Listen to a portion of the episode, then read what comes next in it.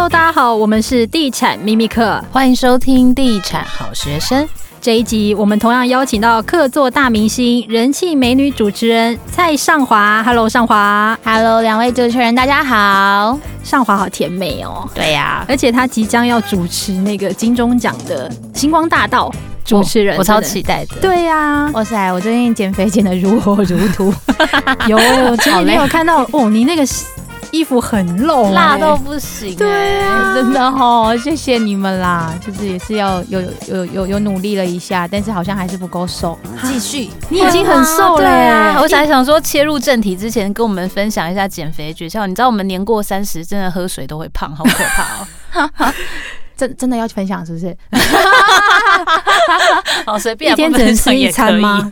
没有没有没有，哎、欸，我那好，我就很简单讲一下。我觉得我觉得我后来发现，这一次就是问了一下营养师，是戒糖戒淀粉之外，其实你的蛋白质要吃够。所以其实我现在在反而是吃比较大量的肉类跟菜这样。哦、啊、那要运动吗？呃，其实要，其实要要运动，要运动，对对。嗯但我没有运动，刚刚那一段是 迷之建议。哦，最近太忙了。好，那我们回归正题，就是上一集聊到你很多特别的租屋经验，那可以分享一下，到后来是为什么想要买自己的房子吗？是租房租到怕吗？其实我买房完全就是因为刚好工作上面的一个缘分，因为我在。转型演艺圈之前，我在东森财经台的最后一个节目是一个房地产的节目。那那个时候，嗯，公司就会有一些设定嘛，他们就说：“哎，那你就是一个二十几岁的小资女孩啊。”然后他就说：“希望我可以用这样的一个身份，想要挣，想要买人生的第一个房子。”那其实那个时候我就心里想说，我自己对于买房是完全一窍不通的。然后以前也只有租房的经验，我觉得自己要主持这样的一个节目。非常的心虚，所以我就找了一个好朋友，然后那个朋友呢，他以前当过一年的房总，然后他就陪着我先去看了一些物件，然后其实那时候我是只是想要学习一些看房的眉眉嘎嘎这样子而已，就开始呃，我到真的自己入手自己的房子，我其实整个看屋的过程大概有一年半的时间哦，但是其实不是一年半都一直在看，是。前面半年是为了节目这样随便看看，然后后面停了半年，然后在最后的那半年是真的自己认真要买了，开始努力的在看。但是我其实觉得，呃，如果买房这件事情你没有很急的话，千万不要把它当成像买菜。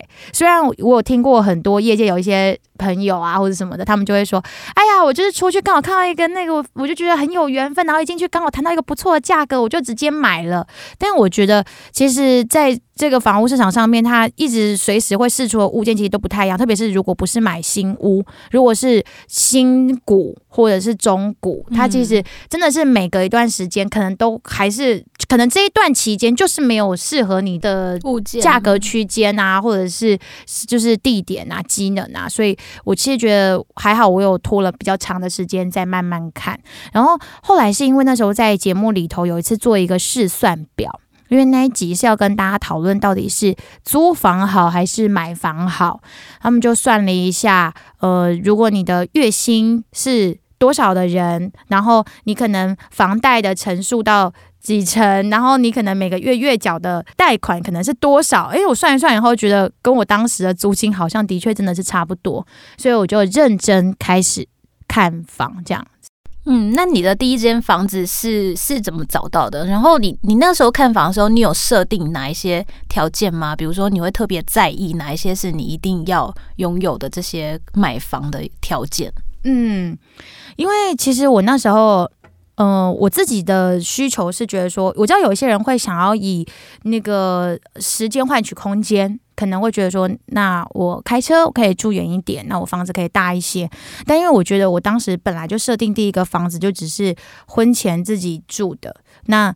嗯，我我又觉得自己工作的是我很懒得早起啊，所以 所以我就想要住在市中心，所以我就锁定了几个比较市中心的捷运站，然后再就是在捷运站最好在五六分钟之内可达的地点。然后因为那个时候在买房的时候，我觉得我在第一次买房的时候，我心里面设定是希望是比较偏新。成呃新古屋啦，所以就是我是设定十年内。其实一开始如果是十一十二年的我也还 OK，可是我真的去看了很多的房子，后来到真的入手买第一间的时候，大概看了七八十这个物件。哦，蛮多的耶。对对对，其实我看的挺认真的，因为呃，可能我会就某一天休假日，我就会那一天排个五六间，然后就到处跑去看。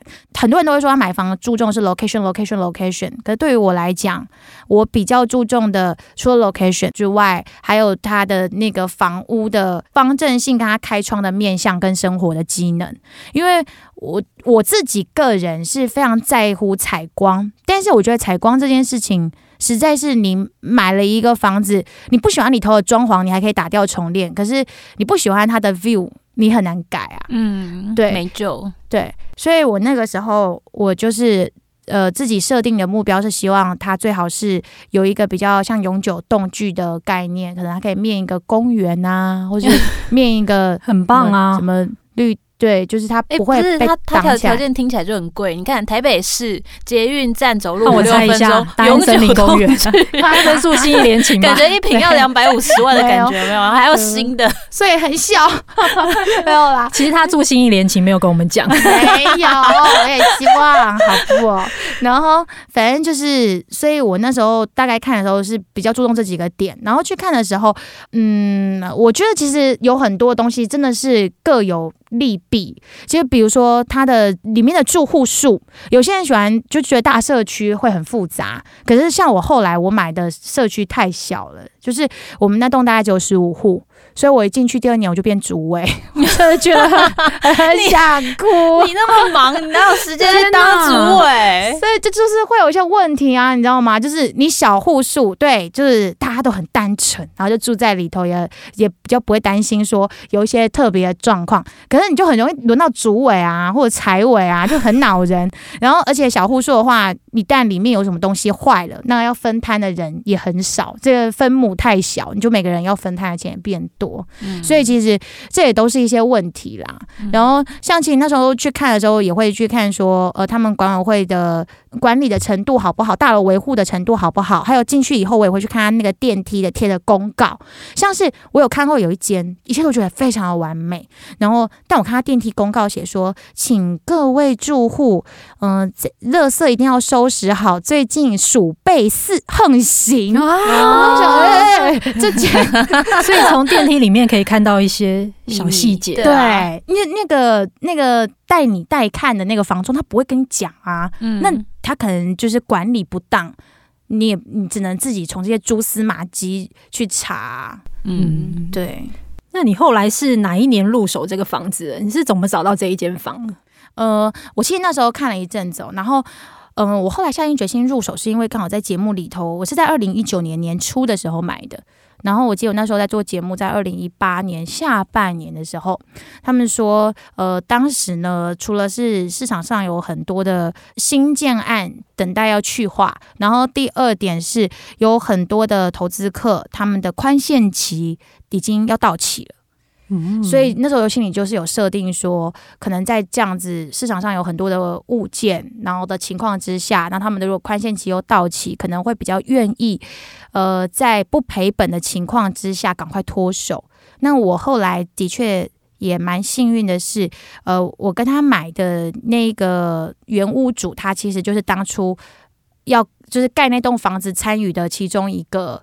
他算建商吗？股东对，应该算股东对。然后他只是投资，所以他就真的是完全平卖给我这样子。嗯，所以是你是去接待中心买吗？还是不是？不是，是透过中介，是透过房仲哦。对，所以你之前看了七八十间，其实也蛮多，也是跟着中介去看房子嘛，对不对？对。那你应该也有很丰富的跟中介交手的经验喽。哦，真的，因为我。自己觉得遇过很多中介，然后你就会默默在心里面想说：“哦，原来其实当业务其实不是油嘴滑舌的人，大家就是或者是几滴水喉绿绿那种，就真的很厉害。”因为我记得我那时候看了一个，呃，我看了有一区是在那个中正学区，哦，就是那那因为棒的地方啊，对，因为它是学区宅嘛，所以就是房价其实都还蛮高。我记得那时候看了一些十几年，它一平还是要都要到一百二、一百三左右。然后那时候。接我的那个房总啊，我听他的同事说，他是那一家房屋的 top sales，对 top sales 前三名，每年都在前三名，而且他年纪跟我差不多，就是一个年轻人。对，而且他讲的头头是道，就跟我说他自己也投资了几间小套房什么的。然后他真的是，就是你会觉得他经验很老道，可是因为。我自己是属于那种非常勤做功课才会去看房的人，所以那时候我就发现了一些他就是讲话不是很老实的点。因为那时候我去看了一个房子，它是挑高三米六的。如果我们要买三米六，就是追求它有高坪效嘛，因为毕竟它单品都比较贵。可是它里面并没有做夹层。然后我就跟他说：“哎，可是他这间他这么小，然后又没有做夹层，他这三米六能怎么样？”他就跟我讲说：“你可以买了再自己夹啊，但事实上法规就不行啊。”嗯，不行。对，对那他就是想要讹我嘛，就是就是骗我说可以这样，就骗人家不懂，但其实是不可能的啊。嗯。然后后来我有问过他雨遮的相关的问题，我们又去看另外一间房子，它其实蛮新的。然后我就说：“哎，他这雨遮为什么有计价？”然后他就。还想要跟我在那边说啊，那雨遮本来就要计价啊，然后我还去翻法规，因为那个时候我们那个就是在节目里头就有做，我记得雨遮不是在某一年某一年之后就不能够计价了吗？对对啊，所以我就觉得啊，这个人不老实。结果后来呢？非常有趣的是，最后我我跟他买的那个房仲，他是一个弟弟，他是一个人生第一次出来 卖房子，而且他第一间房子就卖给我的的弟弟。然后那个弟弟一开始我跟他去看房的时候，他还很多东西都比我不懂哦，就是他还会问我房仲小白，对对对，他还跟我说：“哇，姐你怎么知道要这样看啊？” 然后我就跟他说：“哦，我跟你讲怎样怎样怎样教他。”就后来我们两个还因此就是买完那个房子，我们两个还结拜成为干姐弟，这也太夸张了吧！真的就是后来变得跟他是好朋友。然后真但其实因为。我自己后来就是因为一边做节目开始累积经验值以后，我就会因为房仲不是每次都会先拿一张那个表来给你看，然后就说什么他们现在平时一打算预计一瓶要卖多少嘛。嗯、然后我每次去之前，那时候实价登录没有像现，我记得呃从去年开始实价登录是不是更精确？以前可能是三十号一个。从今年七月一号开始，以前是区间三十个门牌，三十个门牌的区间啊。然后那时候就没有那么精确嘛。然后，但是我那时候我都会用那个乐居的 app 去看我想要看的那一栋建案。然后它上面就写的很明确，它的最高实价登录、最低的价格，然后跟近一年的价格，跟它史上所有的平均价格。那我会先做好这些功课以后再去看，那我就会自己在价格上有一个底。而且其实它，嗯、每同一栋里头也要看它的就层高啊，然后跟它的装潢的状态啊，跟它的开窗的面相啊，其实都不太一样嘛。嗯、然后我就会用这样子去评判它这个屋主的开价是不是在一个合理的范围。所以还曾经因为这样子去看房的时候，那个房仲以为我是别家的 别家的中介 来刺探开发的 spy 的，对他想问，你也太知道这里的房价了吧？对。所以你后来是依据这个实价登录的网站，然后去出价格的。对，后来有经过拉扯吗？还是就成交了？哦，后来其实有有呃，真的到进入就是付斡旋，然后开始就是去跟那个屋主谈价的时候，其实一开始屋主他当然还是很希望能够再赚一点这样子。然后呃，但是我觉得我就是把自己的价格踩得很硬，然后以及那个。也要压迫一下房仲，跟他们说那个 欺负弟弟，那个哎、欸，那个佣金少收一点哦。哦对，因为他们本来不是收五趴吗？然后各什么各付二点五趴还是什么的，后来我们都跟他们压到就是只收一趴之类的。嗯、对，然后后来哎、欸，我这样会不会被骂？弟弟现在应该听到应该很慌张。没有没有没有没有没有，哎、欸，弟弟后来很不错哎、欸，然后在我那之后，他就开始越来越熟练，他现在都卖。豪宅了，已经没有在卖这种我们普通的宅小宅了。可是我觉得那种比较看起来比较勾引的房仲，其实反而业绩很好。对，他会不会到现在还在用？哎、欸，姐你好厉害哦，怎么 都已经经过两年后了，还是这样？你好厉害！哎、欸，我后来对他很好哎、欸，因为他有时候要去看一些房子，要去跟屋主谈啊，他会跟我说：“姐，你可不可以假装是想要买的人，然后陪我一起去？我还跟他一起去。”你人也啊，我已经买完房子，我还陪他去、欸。哎、欸，但你真的人很好哎、欸，因为我真的自己也是蛮喜欢看房子的，所以就想说就跟他一起去这样子。